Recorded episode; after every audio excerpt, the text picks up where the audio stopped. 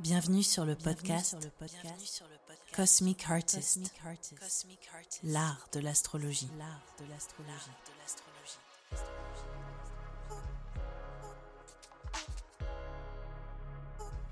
Aujourd'hui, on va aborder le féminisme et l'astrologie, mais aussi le féminisme et le monde de la spiritualité. Donc euh, c'est un vaste sujet, je ne vais pas pouvoir tout couvrir, mais je vais essayer de d'aborder voilà quelques valeurs, quelques questionnements qui euh, s'imposent en ce moment, je pense. Je vous prépare aussi l'horoscope 2022 qui sortira probablement la première semaine du mois de janvier.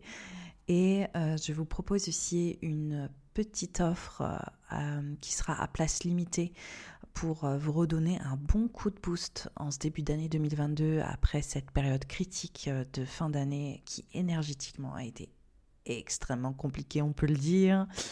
Donc avant de vous proposer mes nouveaux accompagnements, je vous fais une offre euh, qui viendra à la suite de cet horoscope 2022 et qui, pour ceux qui ont besoin de un peu plus de clarté, vous permettra de de prendre euh, justement euh, une nouvelle direction avec beaucoup plus euh, d'apaisement et d'envie.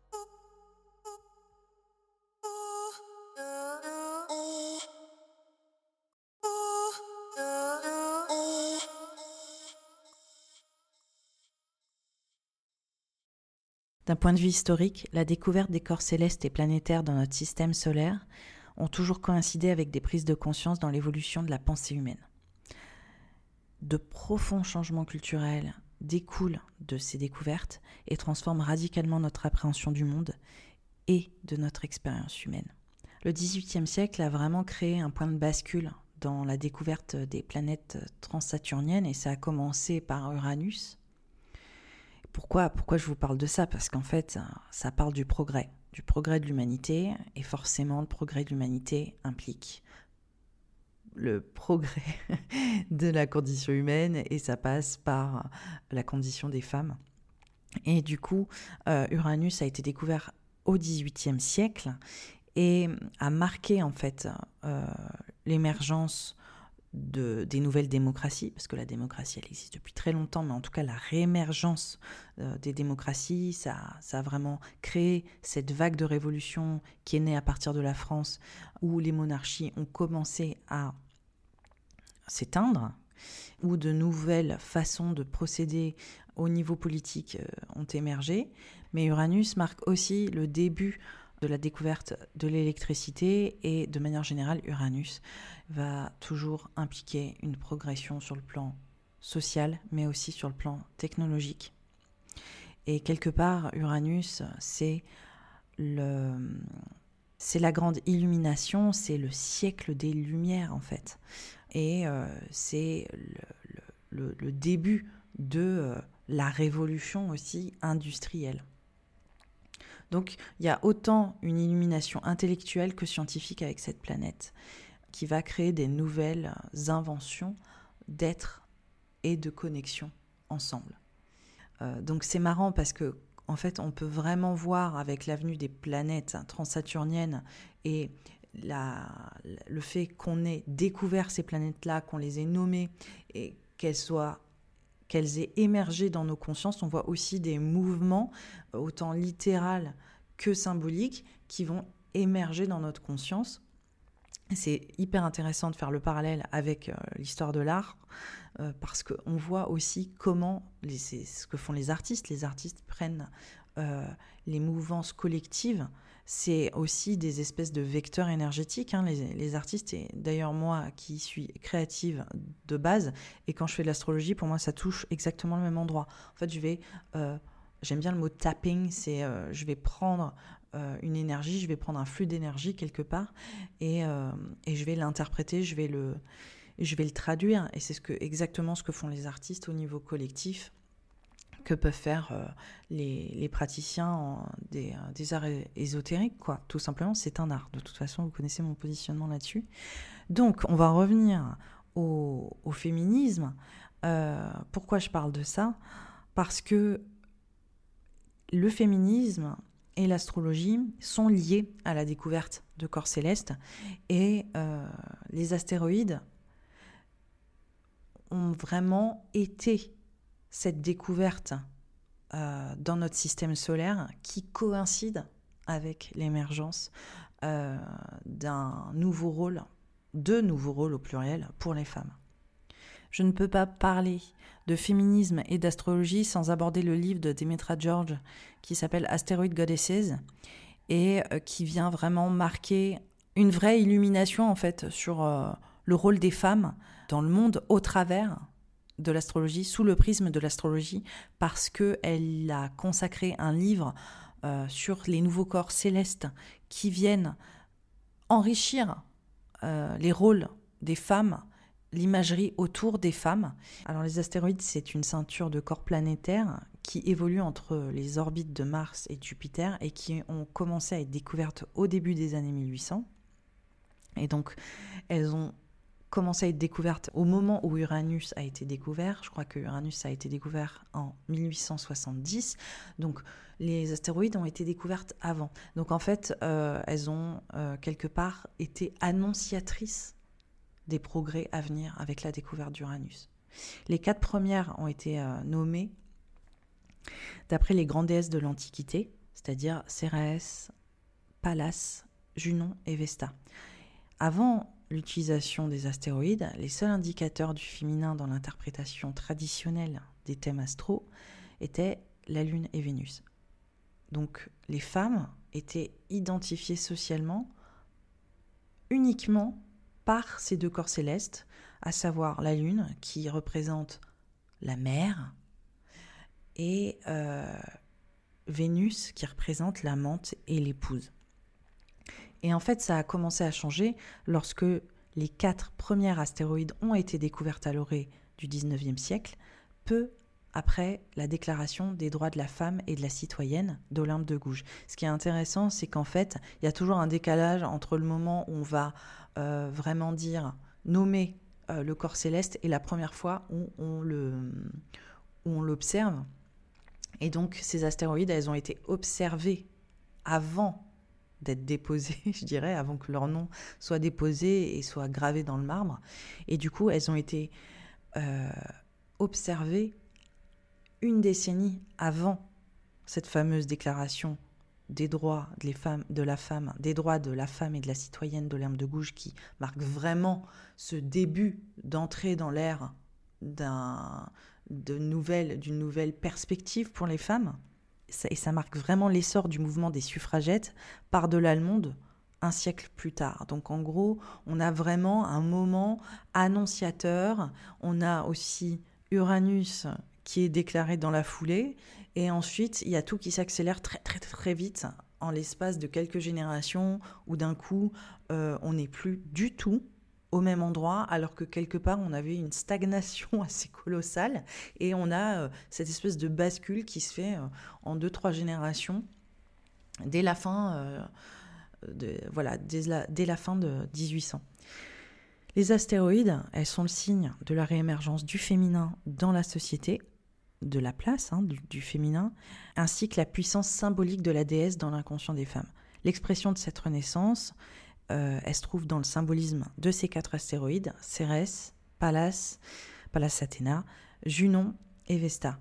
Et euh, ces noms viennent de quatre des plus grandes déesses de l'Antiquité, et mythologiquement, ces déesses, elles étaient l'équivalente en rang euh, avec les dieux Jupiter, Neptune et Pluton, et donc ce qui est hyper marrant aussi, c'est que elles sont affiliées à Neptune et Pluton avant que ces planètes-là soient découvertes. Donc en fait, on a quelque part euh, ces entités, ces mythes qui sont nommés dans le ciel, qui annoncent quelque part une filiation de planètes qui n'ont pas été encore découvertes et qui seront découvertes dans le siècle à venir. Donc ça, c'est hyper Enfin, c'est d'une synchronicité folle. Ils auraient pu nommer ces corps célestes de mille façons, mais elles sont annonciatrices euh, de, euh, de ces planètes-là qui, vont euh, qui vont émerger peu après. Donc Vesta, Cérès et Junon, Elles étaient les trois sœurs de Jupiter, de Neptune et de Pluton, toutes nées de l'union du dieu Titan Saturne et Rhea. Pallas Athénée, c'est la fille préférée du nouveau dieu du ciel Jupiter, et elle a été conçue par Jupiter lui-même en sortant de sa tête. Elle est née de sa tête. Et symboliquement, ces quatre astéroïdes, elles représentent des aspects du principe féminin archétypal qui émergent dans la conscience collective. Donc en fait, on a de nouvelles visions du rôle des femmes qui sont en train d'être euh, nommées, quoi. Et c'est ça qui est super important avec la découverte de ces astéroïdes. Pourquoi? Parce que à chaque fois qu'on nomme un corps céleste, il, évoque les prises de conscience collectives qui sont en cours dans la société. Et par exemple, aujourd'hui, on découvre encore des corps célestes et, euh, des planètes. Par exemple, là, les planètes, depuis euh, le début des années 2000, elles portent des noms euh, de dieux liés à la nature, à la création de la nature de communautés comme l'île de Pâques ou de communautés polynésiennes. Et donc finalement des communautés qui n'avaient pas beaucoup de visibilité ou qui mettaient et qui, ou qui vivaient en harmonie avec la nature ou des dieux qui sont fortement liés à l'écologie. Et en fait, euh, on voit que les astronomes, en fait, ils sont complètement influencés, et c'est bien normal, par la conscience collective, et ils vont nommer les corps célestes d'après euh, l'urgence écologique, d'après euh, les prises de conscience qui ont besoin d'émerger. Donc ça laisse énormément de belles perspectives pour l'avenir, parce que ça montre que ça va devenir, je l'espère, je suis positive, une grande priorité, en fait, pour l'humanité, de la préservation de la Terre. Et du coup, nos, corps célestes, qui ont toujours existé, aujourd'hui sont nommés d'après euh, cette euh, priorité écologique et euh, de divinité liée à, la préservation de la Terre. Voilà. Donc c'est juste pour vous refaire une petite, une petite recontextualisation.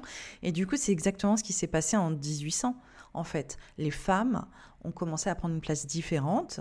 Les personnes qui nomment le ciel, qui nomment les corps célestes ont commencé à, à donner une place finalement de, liée à la à l'espèce d'énergie collective qui était en cours à ce moment-là. Voilà.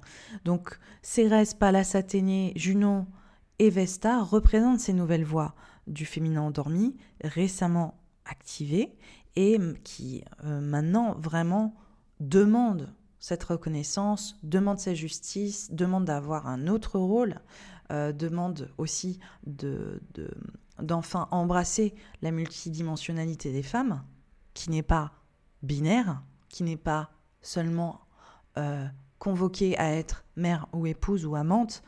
Et les femmes s'imprègnent aujourd'hui, et surtout à cette époque, parce que ça commençait à, prendre beaucoup plus d'ampleur, euh, de s'imprégner de ces possibilités, de ce nouveau paradigme, et euh, de reprendre le contrôle sur leur créativité, sur leur intelligence, et qui sont bien, bien, bien, bien, bien au-delà des rôles traditionnels de mère et d'épouse. Et, euh, par conséquent, la société, depuis euh, cette fin 1800, cette mi-1800 où elles ont été découvertes et qui, elles ont annoncé le progrès uranien qui se préparait et la grosse évolution aussi euh, liées euh, à Neptune et à Pluton, de transformation euh, radicale et profonde des sociétés. Et, et on, voit que les femmes, maintenant, elles sont dans tous les domaines. Il y a plein de choses à faire, on est loin du compte. Et elles, elles, sont, elles s'imposent de plus en plus comme égales à l'homme et elles vont vers une parité totale, je l'espère, en tout cas.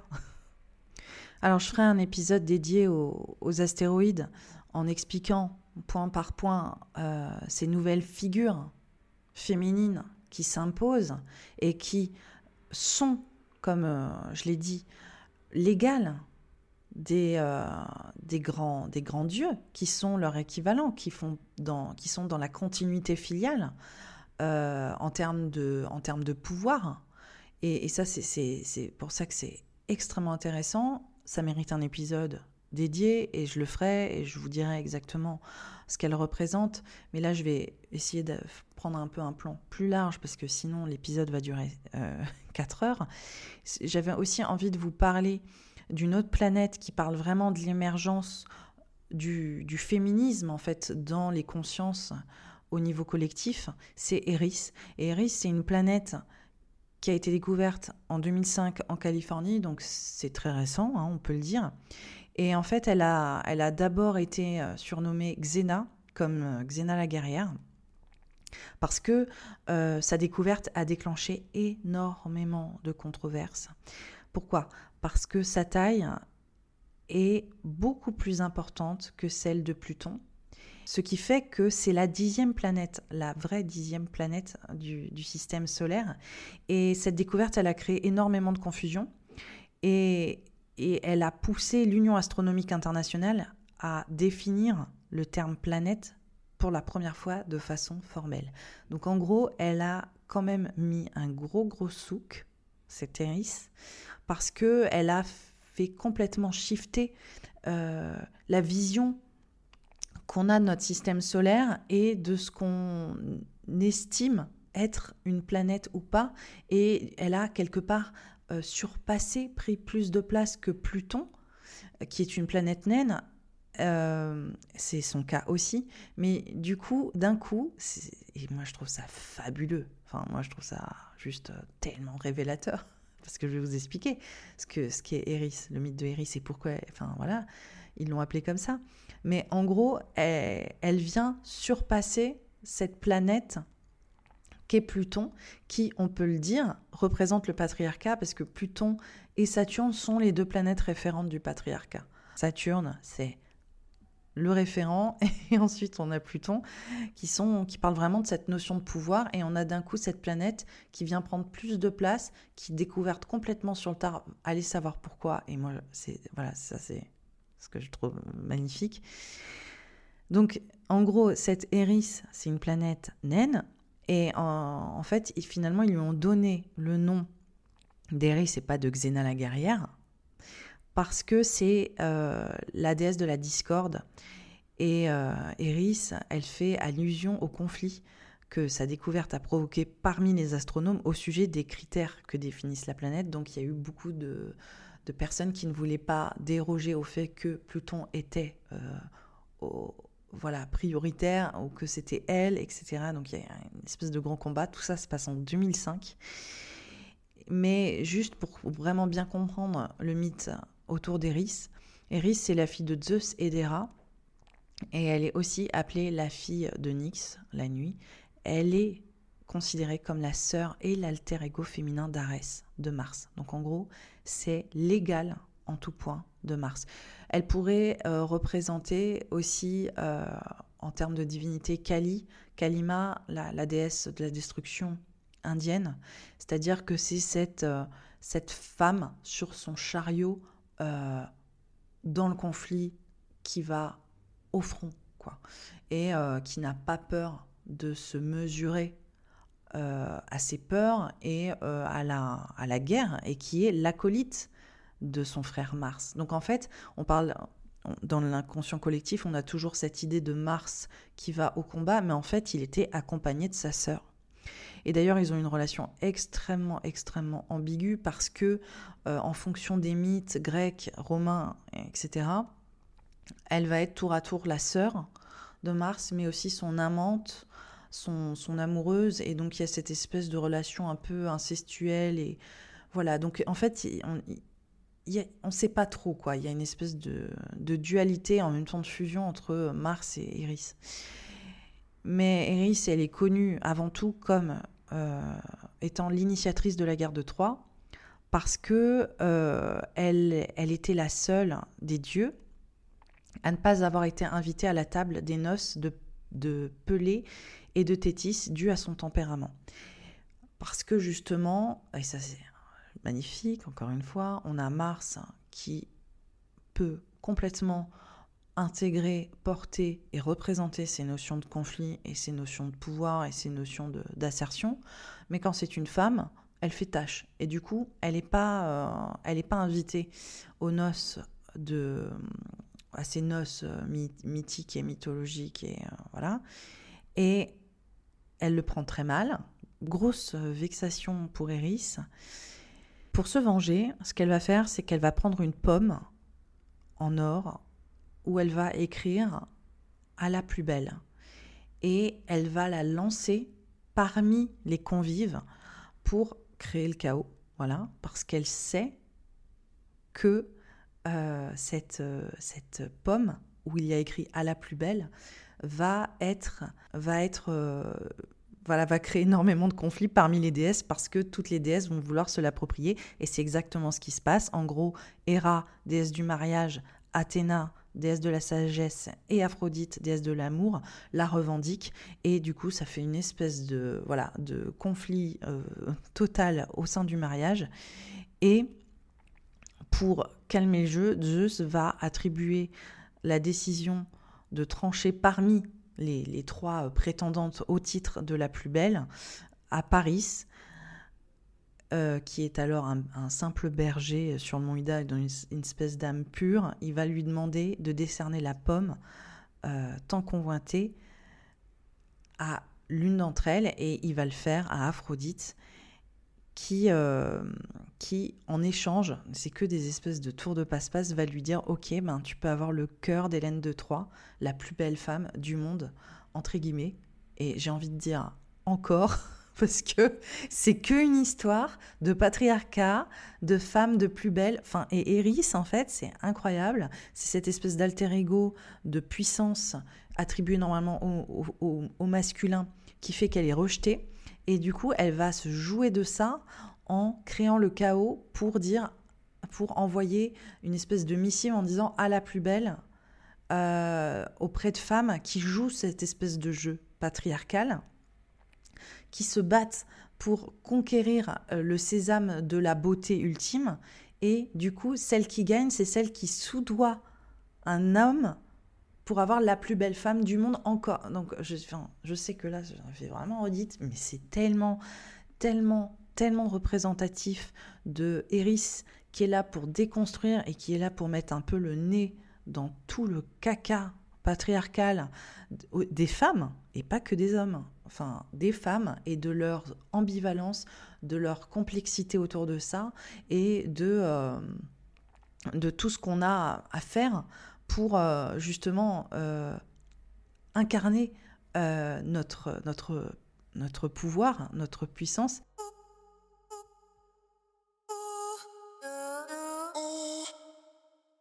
Eris, elle est tour à tour sœur et compagne d'Arès et de Mars, et elle semble lui ressembler dans toute sa force et sa puissance. Elle l'accompagne dans ses conquêtes, elle se mêle au combat, son ardeur et sa détermination font qu'elle personnifie aussi l'émulation, et pourtant son propre père, Zeus, l'a bannie de l'Olympe parce qu'elle y mettrait une ambiance détestable, et plus tard, elle va être la seule à ne pas être conviée aux cérémonies importantes, à avoir une place à la table. Voilà, parce qu'elle n'est pas convenable.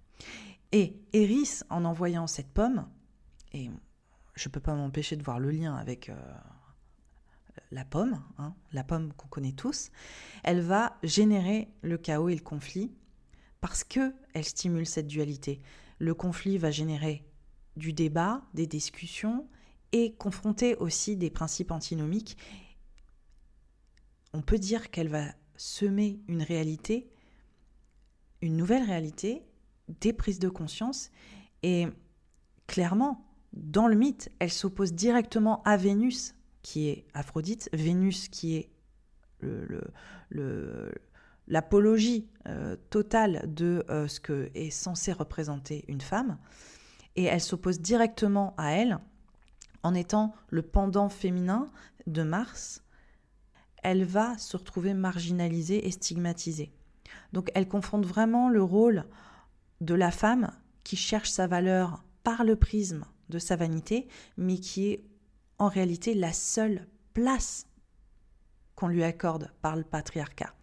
Donc euh, c'est vraiment dans les mythes, mais parce que c'est une histoire millénaire. Voilà, cette, cette volonté de se battre pour prendre les miettes. Voilà, donc être à la place, à la place, à la table seulement pour être en représentation, parce que si on est là pour défendre des choses ou pour être dans une autre énergie ou pour amener le conflit, Zeus, le propre père, le patriarcat va dire non, tu n'es pas invité quoi. Donc alors que son frère est perçu comme un mal nécessaire pour maintenir l'ordre, Eris, elle, elle voit son énergie contestatrice mise au banc de la société alors qu'elle veut maintenir l'équilibre. Vu qu'elle est réactionnaire, Eris, elle initie un renversement pour nous amener vers l'éveil, elle bouleverse le statu quo pour changer la donne, et le désordre qu'elle va provoquer, c'est le passage obligé des grands progrès. Donc il y a une grosse, euh, il y a une grosse dynamique euh, qui peut s'affilier à Uranus un peu de, euh, de, de, ouais, de, confrontation, quoi, qui peut être un peu brutale et qui jaillit d'un coup. Et justement, pourquoi je parle d'Uranus? Parce que Eris, elle est en bélier depuis un paquet de temps. D'ailleurs, elle a été découverte dans le signe du bélier, ce qui est juste génial, j'ai envie de dire.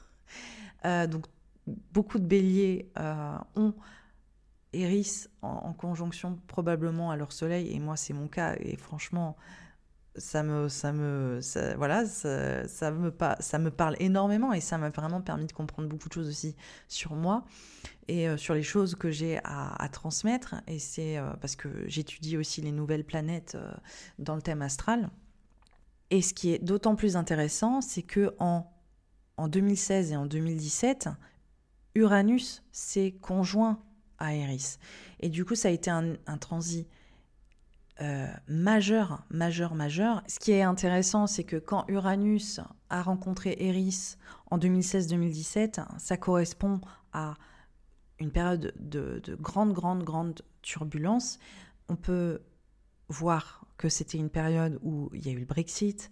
On a aussi le début des grosses, euh, des gros combats, on va dire, euh, et des prises de parole, euh, autant ratio avec Colin, Colin excusez-moi, mais Colin Kaepernick, qui met le genou à terre durant l'hymne américain suite aux nouvelles tueries policières aux États-Unis. On a Donald Trump, euh, qui est président aussi, et on a l'affaire Weinstein qui éclate, et euh, le mouvement MeToo. Et tout ça, ça se fait euh, au moment où Uranus rencontre Eris et du coup vient vraiment activer l'énergie d'Eris. Et les gros, voilà, les, grosses planètes transsaturniennes qui vont aller en conjonction à Eris, ça va vraiment créer beaucoup plus d'emphase sur cette énergie-là. On, verra ça aussi dans quelques années avec Saturne en conjonction à euh, quand Saturne sera en bélier. Donc je pense qu'il y, aura, euh, y aura des choses à regarder. Enfin, moi, je, je, prêterai l'oreille ou j'ouvrirai l'œil. Mais euh, Eris, elle joue un rôle majeur, majeur, majeur, justement, dans ces prises de conscience du féminin. Donc on a, comme je l'ai dit, on a les astéroïdes. Et Maintenant, dans 2005, on a Iris et on voit que l'énergie, elle change, elle shift parce que euh, on a quelque part vraiment le facteur paritaire, le facteur d'égalité qui vient s'imposer avec les nouvelles figures euh, du féminin qui s'incarnent au travers des astéroïdes et euh, du, caractère filial que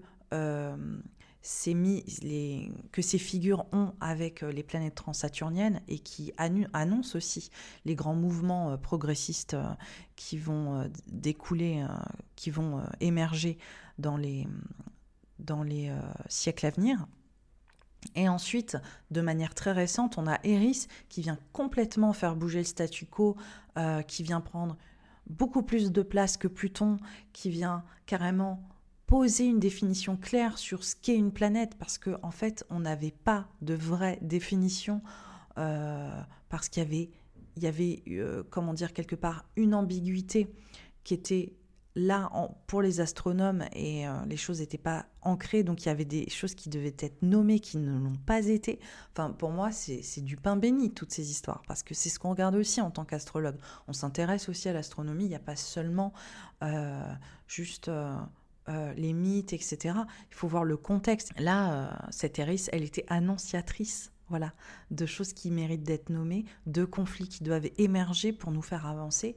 Et, euh, et c'est un autre, pour moi, c'est un autre step dans cette notion de parité et d'égalité. Je dirais que les astéroïdes, c'est vraiment, euh, oui, on est aussi capable de, voilà, de faire les mêmes choses que vous. Et, euh, et Eris, c'est vraiment rentrer dans l'art quoi du patriarcat et de dire mais en fait, on, peut prendre une place euh, bien plus grande. En fait, vous nous avez fait toute petite, mais on est, on est, on est, on prend, on prend une. Vous nous avez invisibilisé malgré fait qu'on était, euh, prenait plus de place, quoi. enfin, c'est moi je trouve ça incroyable cette notion d'invisibilisation et ce et tout ce cette notion aussi de de, de, ne pas avoir été voilà perçu vu euh, malgré le fait qu'on était plus grande et moi, désolé, moi, ça tout ça, moi, ça m'émeut beaucoup. Et en même temps, ce jeu de vanité entre la place qu'on accorde aux femmes et euh, ce qu'elles sont vraiment capables d'incarner. Voilà.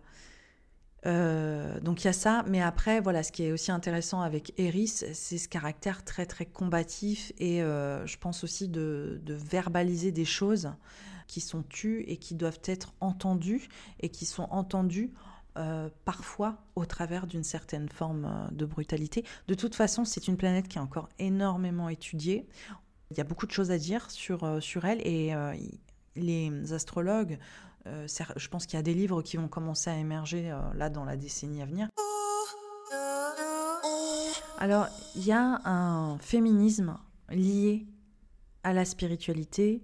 Il y a des féministes spirituelles euh, et il y a la notion de l'essentialisme. Alors, l'essentialisme, c'est une théorie féministe, une théorie de genre euh, qui attribue en fait une essence fixe aux femmes. Et euh, cette essence, elle suppose euh, qu'elle est universelle et qu'elle identifie les femmes avec certaines caractéristiques qui vont euh, assigner aux femmes euh, un certain type de qualité.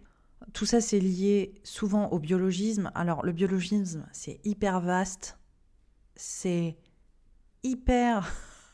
c'est un, gros sujet qui n'est pas euh, ouais, voilà, euh, totalement lié à l'essentialisme, mais en tout cas, on va dire que le biologisme va se greffer euh, à toutes les, problématiques liées à l'essentialisme.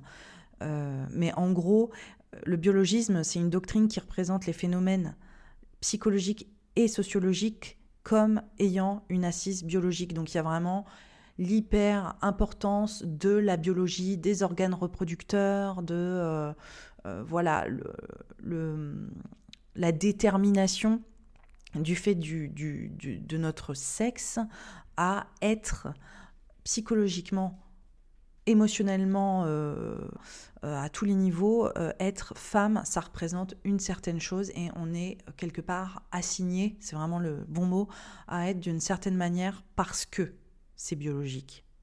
Forcément, tout ça, ça joue un rôle hyper négatif dans dans les concepts euh, qui ont été inventés sur la race, le sexe, euh, la sexualité, avec euh, un gène gay, par, enfin XY.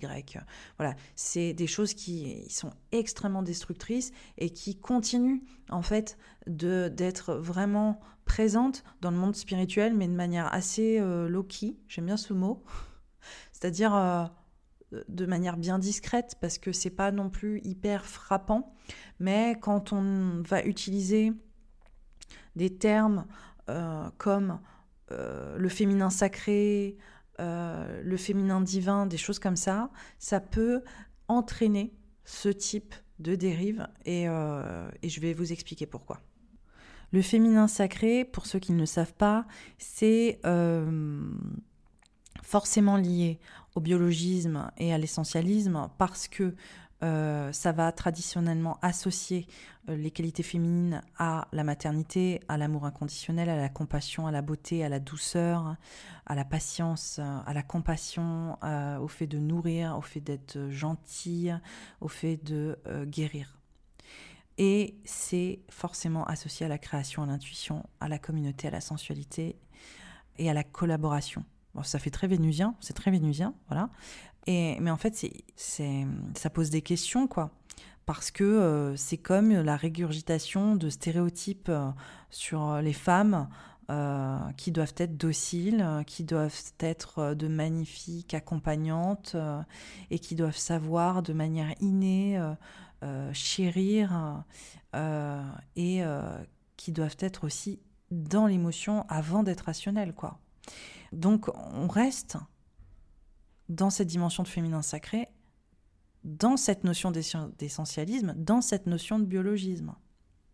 Malgré le fait qu'on puisse penser que euh, le fait que les femmes soient des, des, personnes là pour nourrir, pour accompagner émotionnellement, euh, avec sensibilité, euh, soit quelque chose qui soit pas forcément hyper problématique ou qui ne cause pas vraiment de danger en tant que tel, c'est quelque chose qui va entretenir des stéréotypes, vont quelque part induire que les femmes sont irrationnelles, qu'elles sont euh, intellectuellement inférieures, qu'elles sont euh, dans la servitude, qu'elles sont heureuses dans la servitude, euh, qu'elles sont heureuses à la maison et dans la sphère domestique. Et c'est des choses qui vont, encore une fois, faciliter l'oppression des femmes, qui vont alimenter le sexisme, euh, parce que les femmes sont dans, cette, dans ce don bénévole d'elles-mêmes, et euh, ça va encore une fois alimenter euh, cette misogynie rampante qui est là et qui, quelque part, est encore là dans le monde spirituel. Et le monde spirituel, dans toute sa globalité, dans le New Age, dans, dans, voilà, dans, dans, la, dans la globalité le, fait qu'il y ait un focus sur la notion de fertilité, ça renforce euh, tout le discours autour de l'essentialisme qui, euh, qui veut dire que, en gros, si tu n'as pas de vagin, si tu n'as pas de sein, si tu n'as pas la capacité de porter un enfant, tu n'es pas une vraie femme. Et euh, forcément, ça va totalement aliéner toutes les personnes qui sont non-binaires ou qui sont trans, mais qui vont aussi renvoyer aux personnes qui sont en ménopause, euh, qui sont dans la volonté de ne pas avoir d'enfants euh, en étant cis, en étant des femmes cis, qu'elles sont infertiles en fait, et que quelque part le rôle ultime euh, d'être femme n'est pas assouvi, n'est pas là, parce que en fait la femme ne se définit que par ce, ce, prisme, en fait, biologique, du biologisme, de dire ben, on est faite pour un truc, euh, on a des capacités pour ça, donc euh, si tu n'es pas capable de le porter, si tu n'es pas capable de l'incarner, alors tu n'es pas complètement femme. Et en fait, c'est absurde, quoi. Parce que, ben, en fait, ouais, un monde. on va mettre une population entière au banc du monde, quoi, avec ça. Forcément, euh, ça fait le déni total des femmes trans euh, dans ce, euh, club du, féminin divin. Voilà, elles n'ont pas de place. Il y a vraiment une espèce d'obsession autour en fait de la biologie de la femme et toute une espèce de de comment dire d'imagerie, de symbolisme autour de euh, du fait de donner la vie, euh, d'avoir euh, nos cycles, des choses comme ça qui font que ça va créer cette cette capacité d'être femme.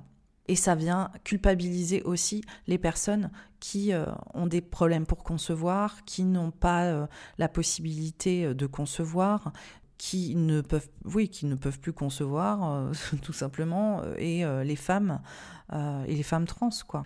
Le livre de référence qui parle de la réémergence du féminin au niveau de l'astrologie vis-à-vis des astéroïdes, c'est le livre de Demetra George. Et en fait, elle, elle, elle en parle avec énormément de, de subtilité et d'intelligence, mais elle dit aussi comment ces astéroïdes et comment l'émergence de ces figures féminines vont changer la masculinité des hommes, vont changer le paradigme aussi pour les hommes, parce que c'est des choses qui existent en eux, et comment est-ce que ils vont aussi intégrer ces nouvelles figures féminines qui représentent euh, un certain type de créativité, etc., en eux, parce que c'est des figures qui sont en eux, comme la Lune et Vénus.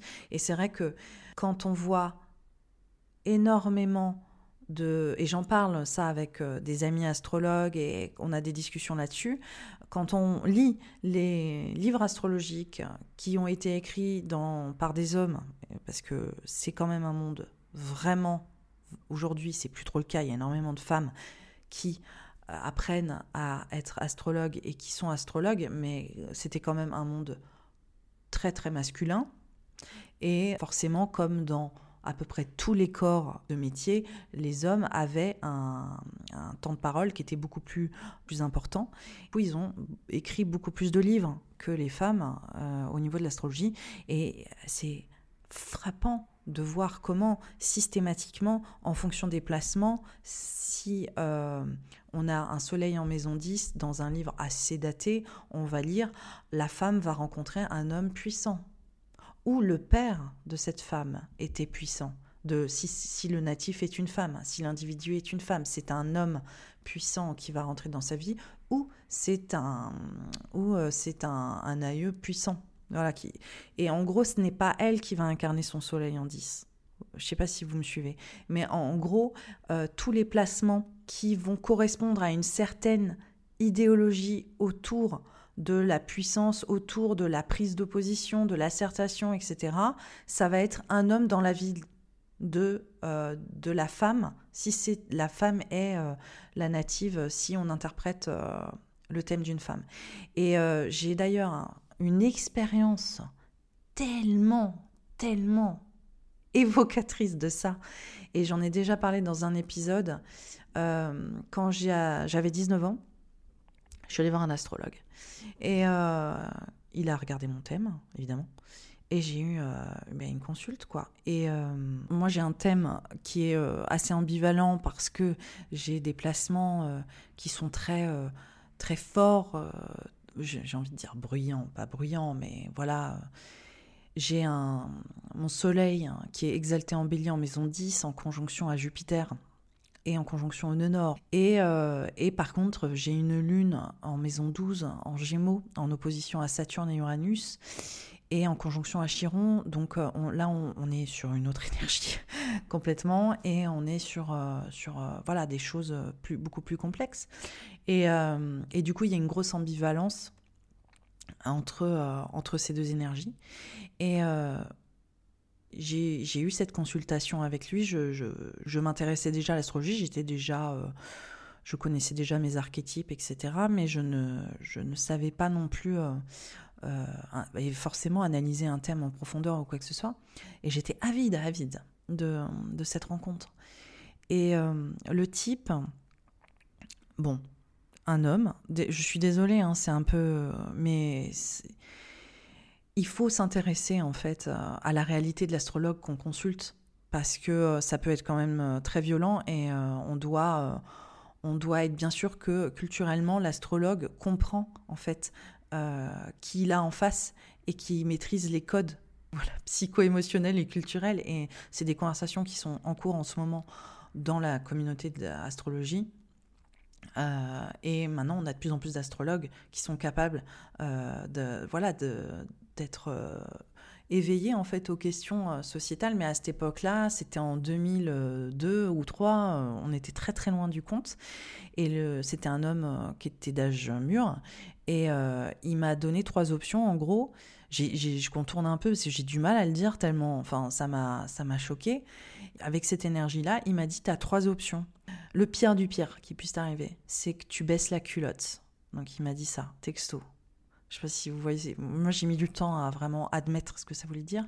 Il m'a dit tu baisses la culotte et, euh, et en gros, ben, tu, te fais, euh, tu te fais abuser, quoi, toute ta vie, euh, en cherchant au travers d'hommes qui te reconnaîtront jamais une forme de reconnaissance. Donc, ça, c'était basé sur mon soleil et ma lune. Sinon, il m'a dit deuxième option, tu trouves un, autre, un homme, encore une fois.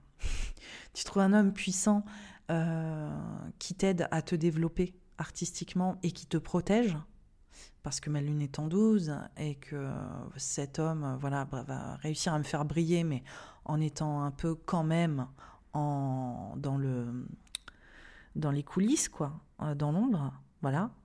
mais je suis protégée et j'arrive à un niveau de réussite grâce à cet homme, soit je suis une méga warrior et je défonce tout et voilà. et j'arrive à m'imposer et à prendre ce pouvoir pour moi. Voilà.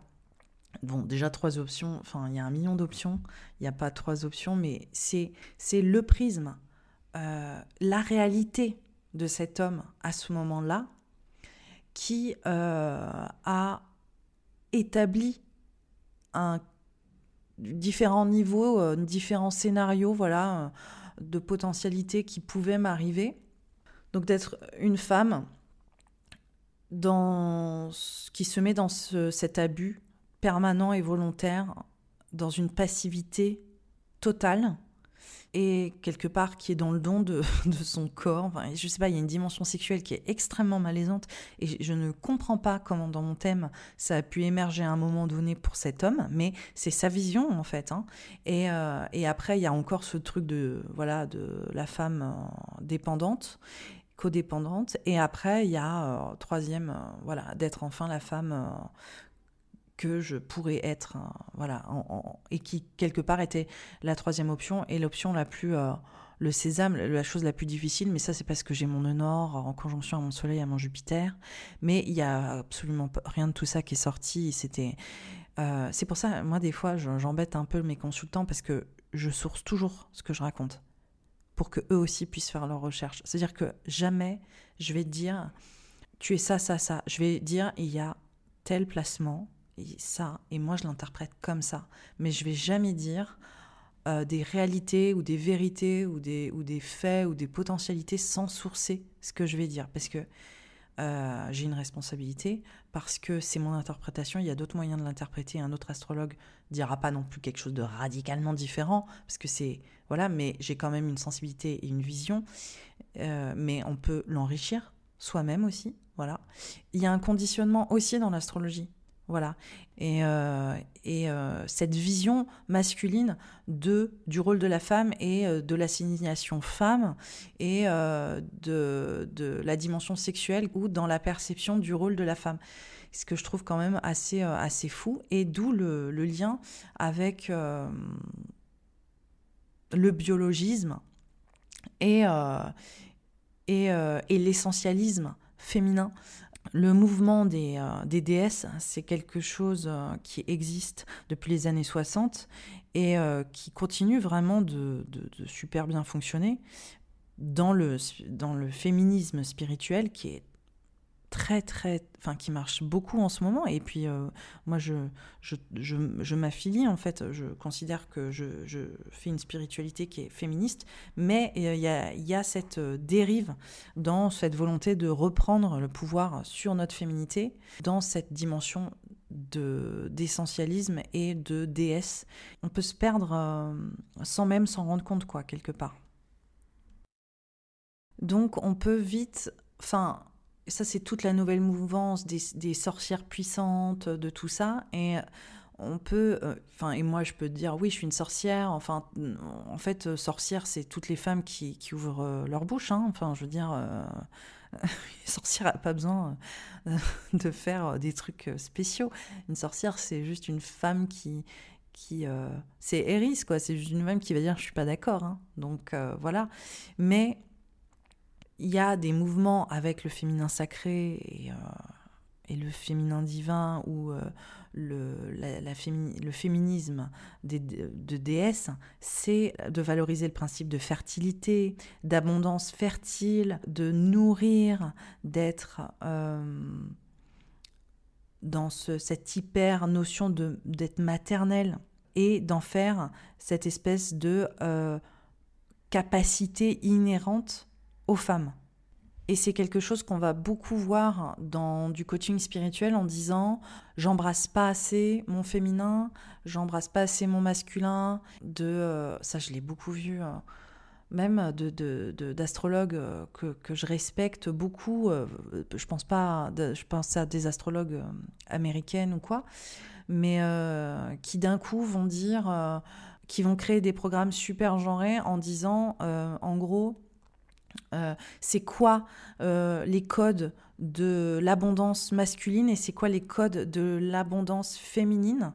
Et, et, en gros, comment est-ce que tu lis les deux et comment tu rentres dans cette espèce de dimension ultra binaire en disant les qualités du masculin, les qualités du féminin, et de dire, bah en fait, ça appartient au genre, aux deux genres, et forcément, ça, on rentre dans le biologisme, on rentre dans, ben, t'es femme, t'as un utérus, t'as des, as des seins, t'as voilà, as ces capacités-là, et t'as euh, cette capacité à faire grandir à, chérir, à ci, à ça. Et quand tu es masculin, tu as cette capacité à euh, voilà, rentrer dans l'art et gna, gna, gna.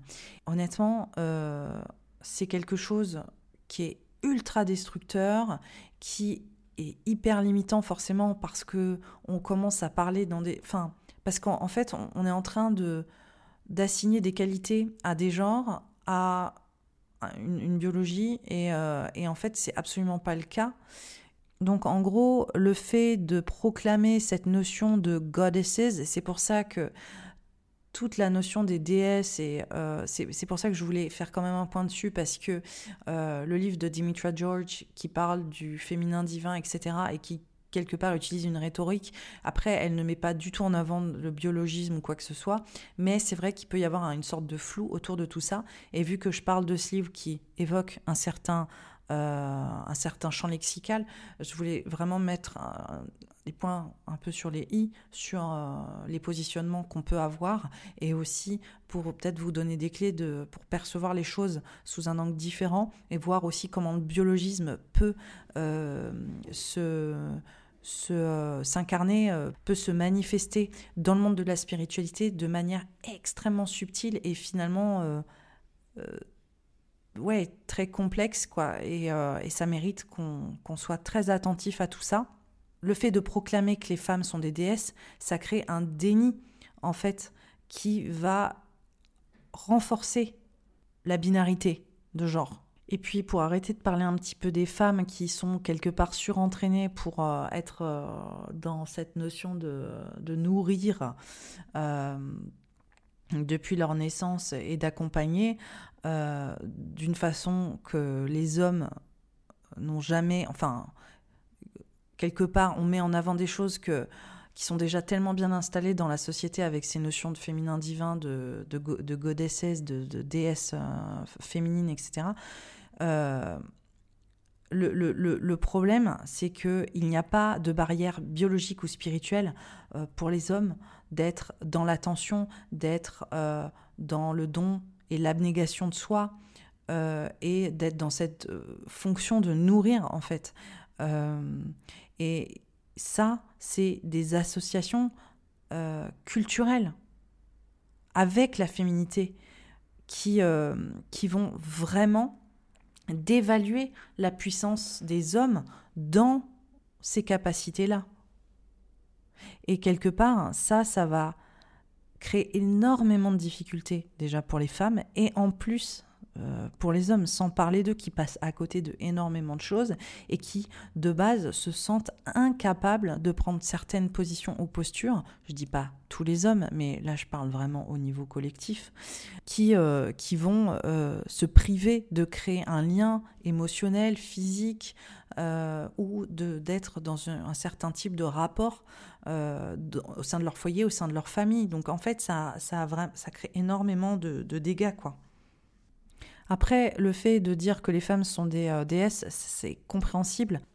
C'est une réaction face à la misogynie et à l'androcentrisme euh, qui dénigre les femmes depuis des, siècles, voilà, qui passe toujours du mythe de, de la catin, de la sorcière, de la femme sale, de ci, de ça, elles sont, elles s'élèvent elles-mêmes en, euh, en, quelque part, en, en, espèce de créature euh, super humaine, euh, super divine. Et, d'ailleurs, on le voit avec dans la pop culture aujourd'hui, quand on a vraiment besoin de voir des Amazones, et c'est génial. Enfin, je veux dire, c'est génial.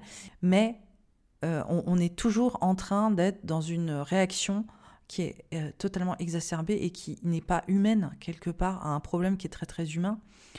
Et euh, la chose qu'il faut reconnaître aujourd'hui, c'est que les femmes, elles sont euh, complexes, elles sont multifacette. On n'est pas obligé de se mettre sur des piédestals, d'être dans cette déification, dans cette divinisation de soi. Et en fait, déjà, de se reconnaître en tant qu'humain, juste au niveau euh, primaire de notre humanité, et d'en rester là, et de l'accepter dans tout ce qu'on est, c'est déjà bien assez. En fait, le progrès, il dépend aussi de la façon dont les femmes sont vues. Et on, passe de, voilà, de sous-catégories à euh, des déesses euh, sublimes et inaccessibles. Et en fait, on est ni l'un ni l'autre, on est juste au même endroit, on est juste euh, plein de, d'aspérité, on, est, on, est, on est bourré de qualité, on est bourré de défauts. On est euh, juste des êtres humains euh, capables de tout ce que font les hommes, qui sont eux-mêmes des êtres humains, euh, et on est, on, est capable de faire des trucs sublimes, on est capable de faire des trucs minables, et, et voilà quoi, c'est juste notre humanité. Il y a vraiment énormément de choses à dire sur euh, l'astrologie et le féminisme. Et en fait, quand j'ai lancé cette idée sur Instagram, je me suis dit, ok, cool, je vais faire ça. Et puis en fait, je me rends compte que j'aurai vraiment un million de choses à dire, ce qui va être relativement compliqué. Il y a plein de choses à sourcer. Je pense que là, j'ai abordé des choses euh, que je réaborderai. Je pense qu'il euh, y a des notions comme l'essentialisme, comme le biologisme, comme aussi la façon dont le genre était traité dans, euh, dans le passé, dans les livres, je pense que ça mérite, euh, pareil, une investigation. Et d'ailleurs, je serais vraiment ravie si vous avez des vieux livres d'astrologie et que vous trouvez des phrases que vous trouvez critiques au niveau du genre euh, ou qui sont hyper patri voilà, enfin, misogynes, quoi, de manière.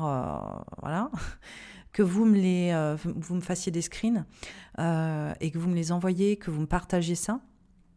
Euh, parce que je sais qu'il y a énormément de, vieux livres des années 70, des années 60 euh, qui sont là, euh, voilà, dans, dans, le panthéon astro. Et ça m'est déjà arrivé de tomber sur des phrases et je dis, ah, mais qu'est-ce que, qu'est-ce que cette personne raconte, quoi? Enfin, C'est délirant de voir les choses sous cet angle-là. Donc je serais vraiment contente de répertorier ça de mettre ça de côté et euh, d'y dédier un épisode euh, ou d'en faire un article. Un jour, je vais faire des articles. Euh, parce que c'est des choses qu'on doit tous déconstruire, tous et toutes déconstruire, et où on peut avoir un moment d'arrêt et se dire ça c'est pas ok, ça c'est pas c'est pas cool. il faut absolument que on, puisse se positionner vis-à-vis de ça.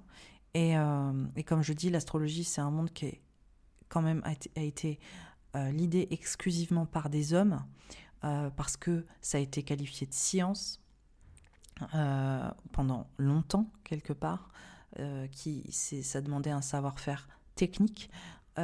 qui s'est maintenant beaucoup plus démocratisé et du coup ça a été quelque chose qui a été réservé quand même essentiellement aux hommes. Après, euh, ça aussi, ça mérite un épisode euh, au niveau du contexte astrologique et euh, de la place des femmes dans l'astrologie. Ça, c'est encore un autre sujet. Il y a trop de choses à dire, je vous le dis, il y a trop de choses à dire. C'est très très dur de... C'est ce qui est le plus dur pour moi. c'est de pas partir dans tous les sens et de, savoir prioriser le débat. Mais, euh, voilà. Donc, euh, vous savez que je suis là sur Instagram. Vous savez que vous, pouvez me laisser des messages que je réponds. Même si je prends un peu de temps, je réponds toujours. Et puis, euh, le débat est ouvert. Donc, je vous attends sur les réseaux. Bisous, passez une très très belle journée et sur ce, je vais préparer l'horoscope annuel de 2022.